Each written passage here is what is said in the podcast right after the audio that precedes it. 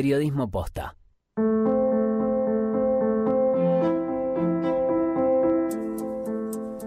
de abril del 2007.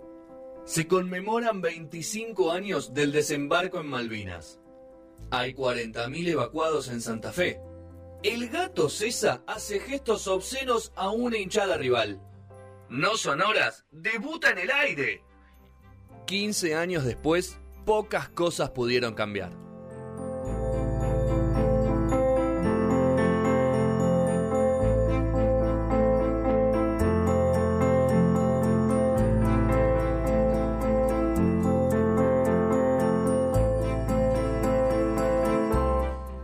32 de este. ¿Qué es? Lunes 28 de noviembre. 28. 28 de noviembre. Bueno, eh, no tengo nada más para idea de lo que vas a hablar. creo que leí, un artículo de los que me pasaste. Sí. Mucho no entendí, bueno. pero algo entendí. Bueno, la idea es que entendamos un poco más. Sí, sí, sí. sí, ¿Vos lo entendés lo que vas a decir? Sí. Ah, listo. si decías que no, me tenías que decir que sí. aseguramos, aseguramos eso. Igual, primero que arrancar. Eh, agradeciendo a vos, Fede, y al, equipo en general por, por, la oportunidad de haberme sumado al equipo. La verdad que, estoy muy contento. Y bueno, me enseñaron a ser agradecido en la vida, así que mi primera puerta haciendo radio no, es para menos el reconocimiento y prefería hacerlo al aire que, que no un mensaje muchas WhatsApp. gracias. Gracias a vos. más impersonal, el, WhatsApp.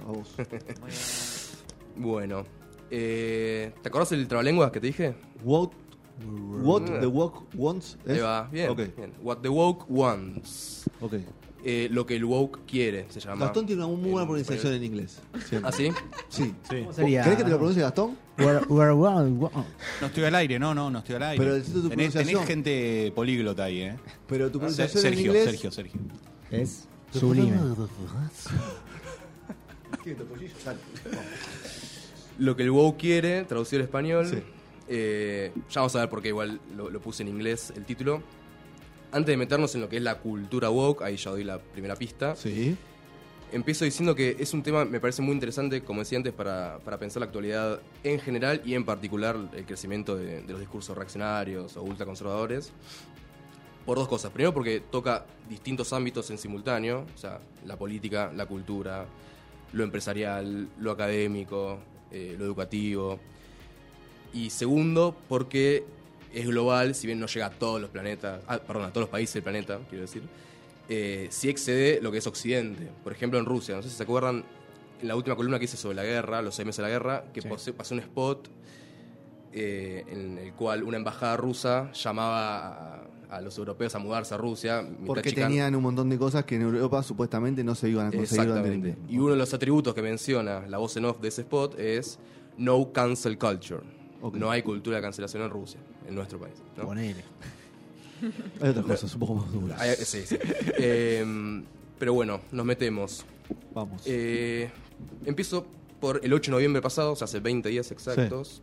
Lo que decía recién, elecciones legislativas en Estados Unidos. Perfecto. Que se veía venir una supuesta derrota durísima del oficialismo, del Partido Demócrata básicamente que el Partido Republicano iba a controlar las dos cámaras, o sea, las de representantes y el Senado. No pasó eso, el Senado queda en manos demócratas, si la Cámara de Representantes pasa a, manos republicanas. Pero lo que sí pasó de interesante es eh, la emergencia de un nuevo referente dentro del Partido Republicano, Ron DeSantis, gobernador reelecto de Florida, ahora en segundo lo vamos a escuchar, que eufórico después de haber ganado por 20 puntos, y subrayo el 20 puntos porque era un estado de los, de los competitivos hasta hace poco. Claro. Por ejemplo, hasta hace, no sé, cuatro años. Eh, y ganó por 20 puntos, una paliza histórica. Asentado en un discurso muy conservador, que vamos a escuchar a continuación en el audio 1, el gobernador reelecto del estado de Florida por el Partido Republicano, Ron DeSantis. We have embraced freedom. We have maintained law and order. We have protected the rights of parents. We have respected our taxpayers. And we reject woke ideology. We fight the woke in the legislature. We fight the woke in the schools. We fight the woke in the corporations. We will never, ever surrender to the woke mob. Florida is where woke goes to die. Unas 10 veces, ¿no? Me gustó cuando esa es la parte que vamos a respetar, respetamos a la gente que paga impuestos. es, como, es como el zoom de la derecha. totalmente. Esa de cajón. Esa de cajón, tal cual. La que no paga impuestos hay que respetarlo. Traduzco. Hemos abrazado la libertad, hemos mantenido la ley y el orden, hemos protegido los derechos de los padres, hemos respetado a nuestros contribuyentes y hemos rechazado la ideología woke. Combatimos al woke en la legislatura, combatimos al woke en las escuelas, combatimos al woke en las empresas y nunca jamás nos rendiremos a la turba woke. Florida es donde el woke va a morir. Toma. Woke. Faltaba que empiece a amenazar gente. Sí, sí, Vos sos woke. claro. Te vamos a matar. ¿no? Lo, dejaba dos minutos más y empezaba. Em, bueno, ahora sí, nos metemos en qué es este concepto, ¿no? Ya lo escuchamos 15 veces. Eh, es la conjugación de un verbo. Wake. Wake en inglés significa despertar, ¿no? Despertar. La década del 30 del siglo XX, 1938 específicamente, un Qué cantautor. esa aclaración, ¿no? la década del 30 del siglo XX. Y sí, porque Estados Unidos tiene. Yo nací en una época en que no tenemos que aclarar esas claro, cosas. Es verdad. es verdad. Eh, 1938, Lead Belly, un cantautor, sí. compone una canción llamada Scottsboro Boys, hablando de una historia de nueve afroamericanos menores de edad acusados de violar a dos mujeres eh, blancas. Famosísimo caso. Sí, muy famoso. Sin pruebas se los condena, pena de muerte, un juzgado blanco, racista, etcétera, todo lo que ya sabemos. Y una parte de la letra dice: Best stay woke, keep their eyes open. Esa frase, ¿no? Best stay woke. Como diciendo, ante toda la injusticia que nos está rodeando, lo mejor que podemos hacer es está despierto, ¿no? Que es como el preludio de lo que va a venir después con la lucha por los derechos civiles, ¿no? Los años de Martin Luther King, de Malcolm X, incluso de experiencias políticas más, más a fondo, entre comillas, como los Panteras Negras, ¿no? Que es una deriva un poco más violenta. Pero bueno, saliendo de eso, nace como un concepto vinculado a la resistencia de los afroestadounidenses al sistema de segregación racial, básicamente, ¿no? Mm. Y de la violencia que, que, eso implicaba en lo cotidiano de la, de la sociedad para ellos. Pero van pasando las décadas, se va resignificando eh, y llegado el siglo XXI empieza a mutar la utilización de este término, o mejor dicho, surge una nueva acepción mucho más peyorativa, eh, estigmatizante, que es la que vamos a analizar en la columna, que es la que usa el conservadurismo. Y ahí ya me meto de derecho en los años de Obama, que, bueno, no sé qué, piensan de, los años de Obama, pero lo que sí podemos coincidir es, que fue un parteaguas porque nunca antes un afroamericano había gobernado el país, ¿no? Eso por un e, lado. Eso es el, el, el, Obamacare, ¿no? Que es como un, un, También, un hito dentro Total, pero eso ya dentro de las políticas públicas. Pero digo, antes de entrar en, ese en Sí, esa sí, área, como principal. Claro, un negro gobernado en Estados Unidos nunca había pasado. Eh, un afrodescendiente. Claro, muy bien. Muy bien. y en febrero de 2012 todavía la primera presidencia de Obama, se produce un homicidio muy famoso, el de Trayvon Martin, quizás lo ubican, Nada, un supremacista blanco eh, le ve cara sospechosa, lo persigue, lo mata y después en el juicio es eh, absuelto el tipo, se generan protestas muy masivas en muchos, muchas ciudades, en muchos estados y se va armando el famoso Black Lives Matter, que esto quizás sí, no suena más, ¿no? ya muy de esta época. 2013 eh, surge el Black Lives Matter, que empieza a, hacer una, a plantear una serie de reivindicaciones políticas, sociales, culturales, que a su vez va a ir generando una reacción. ¿no? Como la ley de la física, que acción mm, genera reacción. Bueno, en la política no estoy comparando obviamente las ciencias sociales con, con, las exactas, pero hay una lógica similar. Claro que sí. Que es que se empieza a endurecer el discurso de, la, claro, de la derecha conservadora. ¿no? Llega Trump. 2016 gana la elección, 2017 asume y empiezan a, ocurrir una serie de hechos que, que, son conocidos, no me voy a detener, pero... Pero varias fueron. Sí, atentados, por ejemplo, de supremacistas contra manifestaciones de Black Lives Matter, eh, en la cual después Trump sale a decir que no, eran todo, eh, toda gente buena, que tuvo un desvarío, o sea, como eh, exculpando a. Chicos, se mandaron una macana esta vez. piénselo dos veces, ambas partes. Un poco menos. Otro, otro hito en estos años es el Me Too, en el marco de, del mm. auge del feminismo. Sí.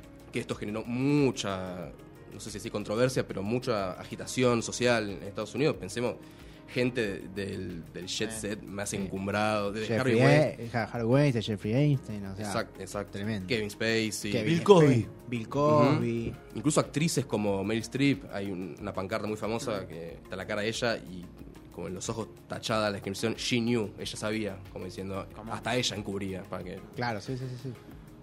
Bueno, todas estas cosas en Estados Unidos no, no- no- eran comunes, no pasaban.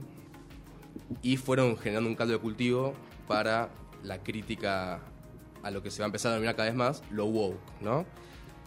Que O sea, engloba... lo, lo sí. woke sería la respuesta a eso, En parte sí, en parte sí. Pero claro, se va haciendo tan laxo el concepto que empiezan Claro. a, a incorporar cuestiones, o sea, la cultura de la cancelación, por ejemplo, ¿no? Que, bueno, parte de- Sí. del Me Too, eh, la cultura de la cancelación, la- el empuje por la ampliación de derechos eh, civiles, por ejemplo, eh, de la colectividad LGBT. Esos serían los wokes, los que Claro, apoyan esos. claro. Los que apoyan eso. Claro, porque originalmente era un término reivindicativo. Ok. Pasa que después el conservadurismo lo ha... Ah, es como que lo- se da vuelta para el otro lado. Claro, Es- hoy, en día la, la mayor parte de la Le gente lo un- usa para... eh, Una connotación negativa Exactamente, dieron. hoy en Exacto, día, o hace unos años, ¿no? Ok. Eh, traje un audio también de, de alguien importante en este planeta, bendito planeta, que es Elon Musk, magnate sudafricano, dueño de SpaceX y de Tesla, y de Twitter, y de Twitter, que me parece interesante lo que dice sobre, sobre la cultura woke, lo escuchamos y, y después traduzco. You know, so do, do we want a humorless society that is, is simply rife with condemnation uh, and hate, basically? Uh, And no forgiveness, right? yeah. W- w- The, at, at its heart, w- wokeness is divisive, um, exclusionary, um, and hateful. It's, it's, it basically gives mean people a reason, a, a, a, a, a, a it, it gives them a shield to be, to be mean and cruel, armored in false virtue.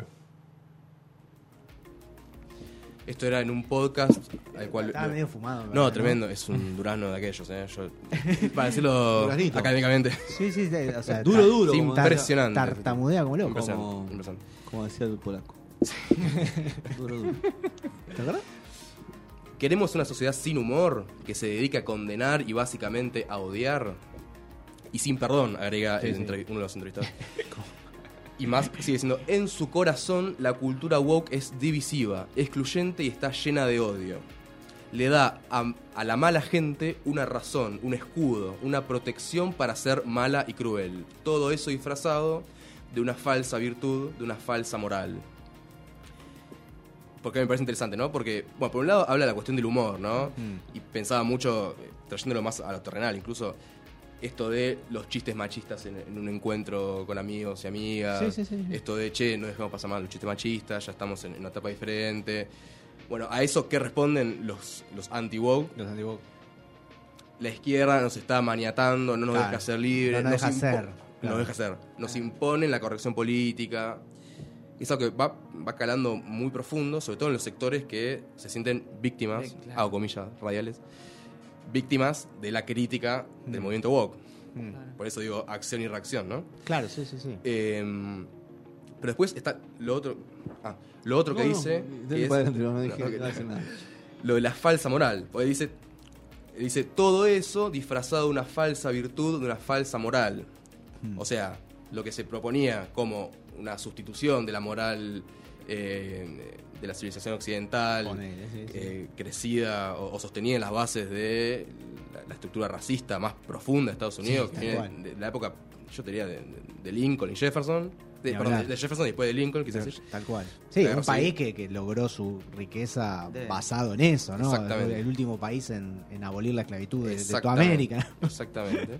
Exactamente. Como terminó Martin Luther King, por ejemplo. Sí, sí, tal cual. Eh, entonces, eh, la- el cuestionamiento a esa moral para los anti es una falsa moral. Co- Como diciendo, la única que hay es la que proviene de. La judeo-cristiana blanca. Claro, por exactamente. Sí, sí, el Claro, resto claro. es invento. El, el- el resto es un- una estrategia para Es socavar es lo- los cimientos con- de, de la cultura. Contra nosotros que somos los que damos trabajo, los que generamos riqueza. Claro, después te mete la cuestión económica también. Sí, sí, sí. sí Que no es menor, verdad. No, no, No es no, menor. así.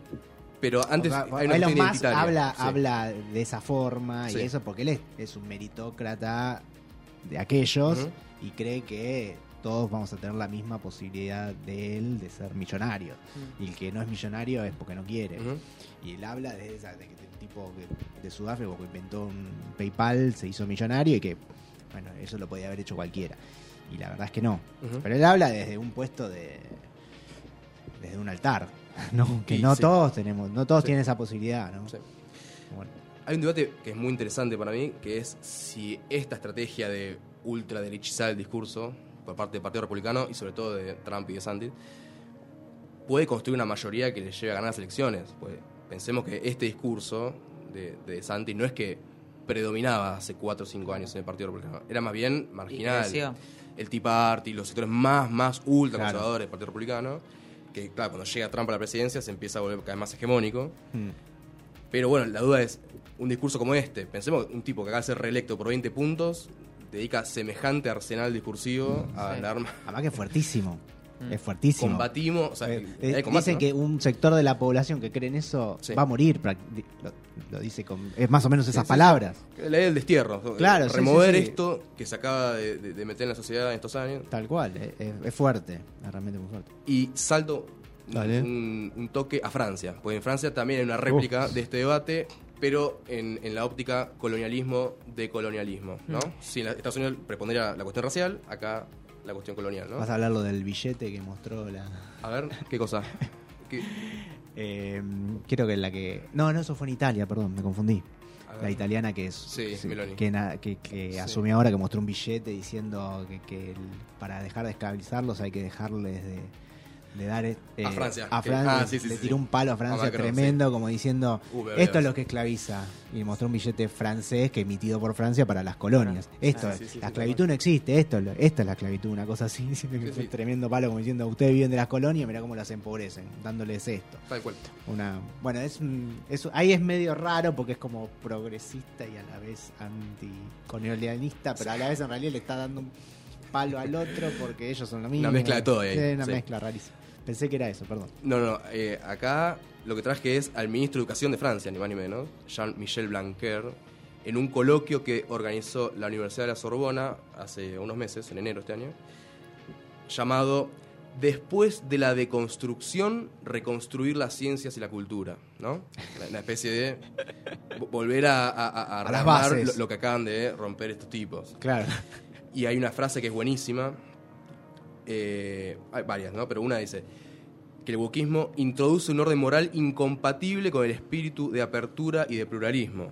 Es decir, eh, decir que el pasado francés basado en el colonialismo hizo que eh, a partir de esa apropiación estructure su poder eh, como potencia eh, occidental imperialista, Sí. un discurso así, es atentar contra el pluralismo Claro, de quienes sí, sí. creemos que estuvo perfecto colonizar Argelia o a, o a quien Claro. sea y, y llevarnos los recursos. Claro, sí, sí. Con la idea de... eh, se, se está metiendo con lo más preciado que tenemos, que es nu- nuestra construcción de civilización y progreso. Claro, exacto. Por eso, ni más ni menos que el ministro de Educación de Francia se mete en un coloquio como este. Y eso que Macron es bastante. Sí, la juega más de progre, liberal, digamos. ¿no? Sí. Hasta ahí, pero sí. Por eso la juega, ¿no? Para progre. Eh, otro ejemplo, ya para ir, para ir cerrando, eh, lo tiene a Cast, ¿se acuerdan? El Sí. pasado, de Chile, que llegó a la, a la segunda vuelta. Sí, sí, sí. 21 de noviembre del 22, o sea, hace 7 días. Tuitea, les recomiendo el libro de José Francisco Contreras, Contra el totalitarismo blando, que aborda temas como el feminismo radical, la imposición trans y la cancelación wow. La, impo- Wow, la imposición la trans, me imposición gusta trans es bueno. Hay, hay como una constelación de términos que, que- que van quedando... Y sí. van Estos quedando trans impos- impositores. Claro. Y acá tenemos a Milei, ¿no? Sí, yo a Milei no escuché hablar de este término, pero sí, claramente, Ah. de, de la idea Engloba de... todo esto. más o menos así. Sí, Engloba sí. todo esto, sí, sí. sí. Nada más, eh, esto de, de putear a la casta, a la corrección política, a este, no me dejan decir que el calentamiento global es un verso del socialismo, ¿viste? El tipo Sí, sí, dice, sí, ¿no? lo dice, sí. Eh, Escolochantas. Ecolochan, esa es buena, aquí de, de escaleta, ¿no? Creo. Sí, de caleta. Dale una escaleta, ¿eh? caleta. Ya, ya no sé dónde encasillarlo. De caleta es amigo de Julia. De, ¿Amigo de quién? de Juli, digo. Ah, mirá, Sí, sí. no, están las antípodas. Ah, amigo. Claro, que boludo. me, la- me comí la curva, ¿eh? Eh, bueno, eso. Eh, básicamente me parece que es una de las llaves analíticas de estos tiempos para, Y para cuando te pasás de vuelta ya das otra vuelta. ¿entendés? Sí, el tema es. Se pasaron de vuelta y vuel- dan otra vuelta. Vos decís, ¿nos pasamos de vuelta? No, no sé, digo, pero se entró un discurso y ese la, la- la reacción es tomar ese discurso y querer darle vuelta de nuevo. Claro, yo- a mí me, me, me parece muy interesante lo que sucede en las redes sociales entre gente común. Sí. O sea, no, no sé, para hablar algo, TikTok. Vos en TikTok de repente tenés gente hablando de cosas súper progres y después tenés gente que es antifeminista, abiertamente, anti un montón de cosas, súper abiertamente. Y yo un momento decís, wow, ¿cómo se generó todo esto? Este Boca River de, por decirlo de alguna forma, ¿no? De, de posiciones tan encontradas y tan onda, eh, estás afectando mi vida. Sí. Onda, vos querés cambiar mi vida. Es como que es rarísimo. No sé, yo no, no sé, yo soy pero parte de esta sociedad y yo no creo que el feminismo me esté afectando en la vida realmente o que la imposición trans me Sí, esté... sí, pero, digo, se eso agarran de serían, pero cosas fíjate muy- que con, ah, con la alimentación, con veggie, con un montón, todas las ramas se, se terminan entrando a ese lugar. Yo creo que hay un tema de que es- se están sacudiendo las bases eh, las eh, estructurales ancestrales de, de un montón de, de empresas, por decirlo de una forma, ¿no? Sí. Onda, De y que- negocios. de negocios y que eso está afectando a los Claro, pero- grandes eh, no generadores de riqueza a los grandes ricos del mundo a los realmente los ricos del mundo y como que se está cambiando ese paradigma y por e- y esa Pero es la, el la- pie la se reacción tiene que poner tan desde las manos, o sea, eso que vos el decís. ciudadano a pie decís sí, vos digo, como que... Sí, para mí algo que es eh, que estos cambios que son profundos generan una sensación de incertidumbre sobre qué va a venir después en mucha gente de a pie. ¿eh? Hay un ejemplo muy concreto, ¿no? En el ejército de Estados Unidos ahora se permite el ingreso de eh, personas homosexuales y transexuales. sí Bastante gente de a pie dice, bueno, ahora pasa esto y después qué va a pasar, que no van a dejar entrar heterosexuales. Un razonamiento Bueno, muy eso insólito. mucho, sí, claro. Bueno, Claro. la, eso, discriminación sí. a la inversa es, es un caballito de batalla de, de- de- en los Estados Unidos hace mucho Salió en tapa de Clarín y todo, ¿no? Discriminación al revés, una vez, ¿te acordás que salió? Sí, sí, eh, sobre todo el ingreso a las universidades. ¿Cómo puede ser que un latino sí o sí pueda entrar a la universidad y una persona blanca con el mismo promedio no? Porque Yo hay- acá me di cuenta mucho, eh, una, una época, hace no, no mucho, 3, 4 años, scratches de, sobre todo de pibas de secundario, Mm. co- con, con pibes Con que pibes. habían abusado de ellas y demás, que se empezó a extender esa, esa metodología y hubo mucha gente que en principio apoyaba la- las causas feministas, en general lo digo, que se empezaron a volver cada vez, se empezaron a alejar cada A vez más. a bajarse, sí. Exactamente. Eso si lo, lo extrapolás a otras cuestiones, Lo mismo. Es lo claro, mismo. van generando como una, una especie de, de- de- de desfasaje, digamos, entre Es que, quienes apoyan sea- la causa y quienes se empiezan a volver cada vez más, cada vez más anti. Claro, es que, o sea, radicalizados creo que hay en todos los sectores, ¿no? En todos los extremos. Sí, Y lo que pasa que es como que esos se, se retroalimentan, decís, creen que los radicalizados es todo el sector. O sea, los que están de un lado dicen, Claro. no, todas las feministas son eh, anti anti hombre, anti matar al macho, todas son así. Entonces del otro lado, y un día, no sé, no voy a decir, que no, no razona tan bien la situación, dice, un día van a venir en contra mía. Como, Claro. Siempre se sienten amenazados. Algo, algo de miedo. Es, es parte de la amenaza, o sea, es como perder su lugar dentro de la, no sé si la sociedad, pero es como que hay, hay una cosa de que voy a perder mi lugar, van a venir por mí. O sea, la, la gente que, que, mm, no sé, que, que no apoya que esto, esto de las denuncias, es porque en algún momento tienen miedo que se le venga en contra. Que esa- Sí. O sea, hay, una, hay como un miedo de, no sé si a- apoyo esto, uy, pero me parece que se le está yendo la mano, a ver si un día me denuncian a mí. Y, y es como que hay todo siempre, siempre ese miedo, ¿viste? Es como que, bueno, hasta ahí, pero nada, por las dudas yo me quedo donde estoy calladito porque sí. esto se puede dar vuelta y me puede afectar. Es como siempre cuidando, cada uno cuida su culo, por decirlo. Y volviendo a. Estados Unidos, ya para ir cerrando, ahora sí. Dale. Eh, ¿Se acuerdan lo de George Floyd, no? Mayo Sí. 2020. Obvio, Eh, sí, sí, bueno, sí, tremendo. Eso despertó un montón, Montón. de movilizaciones, unas, algunas muy violentas. Pero no solo eso, sino, por ejemplo, el derribo de estatuas de militares que eran... eh, Esclavistas. eh, esclavistas, pero que estaban encumbrados en la historia militar sí, de Estados sí. Unidos del siglo XIX, por ejemplo. Que claro, eh, son cuestiones que para una cultura como estadounidense son Es un montón. muy importantes. Sí, sí, sí. Y que no todo el mundo, por ejemplo, dentro de Black Lives Matter apoyaba que Claro. salgan, salga gente a, a derribar estatuas, ¿viste? O sea, que, que sentían que se, se distorsionaba el objetivo de la lucha. Claro, claro. Y que hace Trump muy hábilmente, sobre todo en campaña electoral, dice la izquierda radical quiere destruir nuestra forma de vida, eh, la American Way of Life, etc. Sí, sí. ¿no? Entonces, bueno, acción y reacción. Sí, no, es un tema, es un tema. Realmente es muy, es muy interesante el volviendo a lo que decía más, esta, esta cosa del odio, ¿no? De que en realidad, más allá de, no sé, no sé quién tiene razón. O sea, yo no soy quien para decir que uno tiene más razón que el otro. Pero el odio que generan entre los dos bandos es tremendo. O sea, es, es un mundo de grieta, más allá del- de los partidos políticos. Pero hay una grieta que, que nos, nos están intentando dividir o nos Mm. ponen de un lado del otro todo el tiempo. Ya sea en cuestiones sociales, económicas, políticas. Bueno, ahí, te podría decir que la grieta viene de antes, por ejemplo, de Claro. la época de la segregación. Tal cual. Y lo que hay ahora en realidad son eh, Sí, son- movimientos que vienen a partir de... Exacto, sí, sí, Lo que pasa es que no sé si es así históricamente capaz que vos, antes las divisiones eh, eran divisiones, pero siempre uno de los dos, como la raza o algo, tenía el poder. Sí. Ah, era, era más Entonces, hegemónico. Era claro. más hegemónico. Ujú. Ento- pero ahora...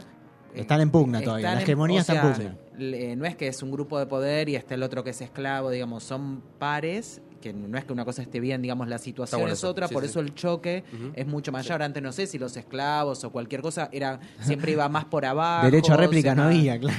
era como más así. Y ahora me parece que los dos que se ponen de los dos bandos en cualquiera de estas temáticas, eh, ya no, no hay uno que está como más por debajo. Entonces ahí se empieza a trenzar otro tipo de violencia. Ujú. Y eso de que vos decís de acción-reacción, eh, digo esto solito, de, digo, esa reacción cuando ya está separado, la, vos notás que a veces la reac- como una se genera a causa de la otra, el que reacciona, por ejemplo lo digo con el feminismo, Sí, sí, sí. no sé, Como- normalmente ahora igual como que bajó un montón, ¿no? Por ejemplo, lo que te dicen en la calle, lo que sea. Pero porque por un común denominador de cambio y todas las cosas. Pero por ahí si te sucede algo con alguien que antes vos por ahí, bueno, chau, flaco, ahora quizás esa persona está muy radicalizada y no sabes a veces cómo, cómo puede llegar a reaccionar porque está con mucho odio contenido de toda una cosa que generó, que no está mal, digamos, pero, o sea, sí está mal lo del tipo, pero, pero digamos, todo lo que generó el cambio, hubo personas que quedaron, porque vos te das cuenta que por ahí alguien te dice algo en la calle, le decís algo y salta como leche hervida, como si... Pero es porque tienen miedo de que, Claro, pero- que, que el próximo sea él. Sí, que- sí, que- pero que es raro, o sea, genera mucho enojo y un discurso rarísimo que, que antes por ahí no lo tenían tan... a- tenían ese pensamiento, pero no tenían tan arraigado. agarrados, claro. Eso de generarlo está terrible. Cerramos política internacional del señor Juan Pablo Pucciarelli y vamos a escuchar Leandro Lopatín. Ah, sí. sí, no sí, le des más vuelta y ya viene Julieta Lucero. Cerrando con el primer informe Situación Soberanía Alimentaria Argentina y Analía se va a poner los guantes. Así que mentira. y ya estamos.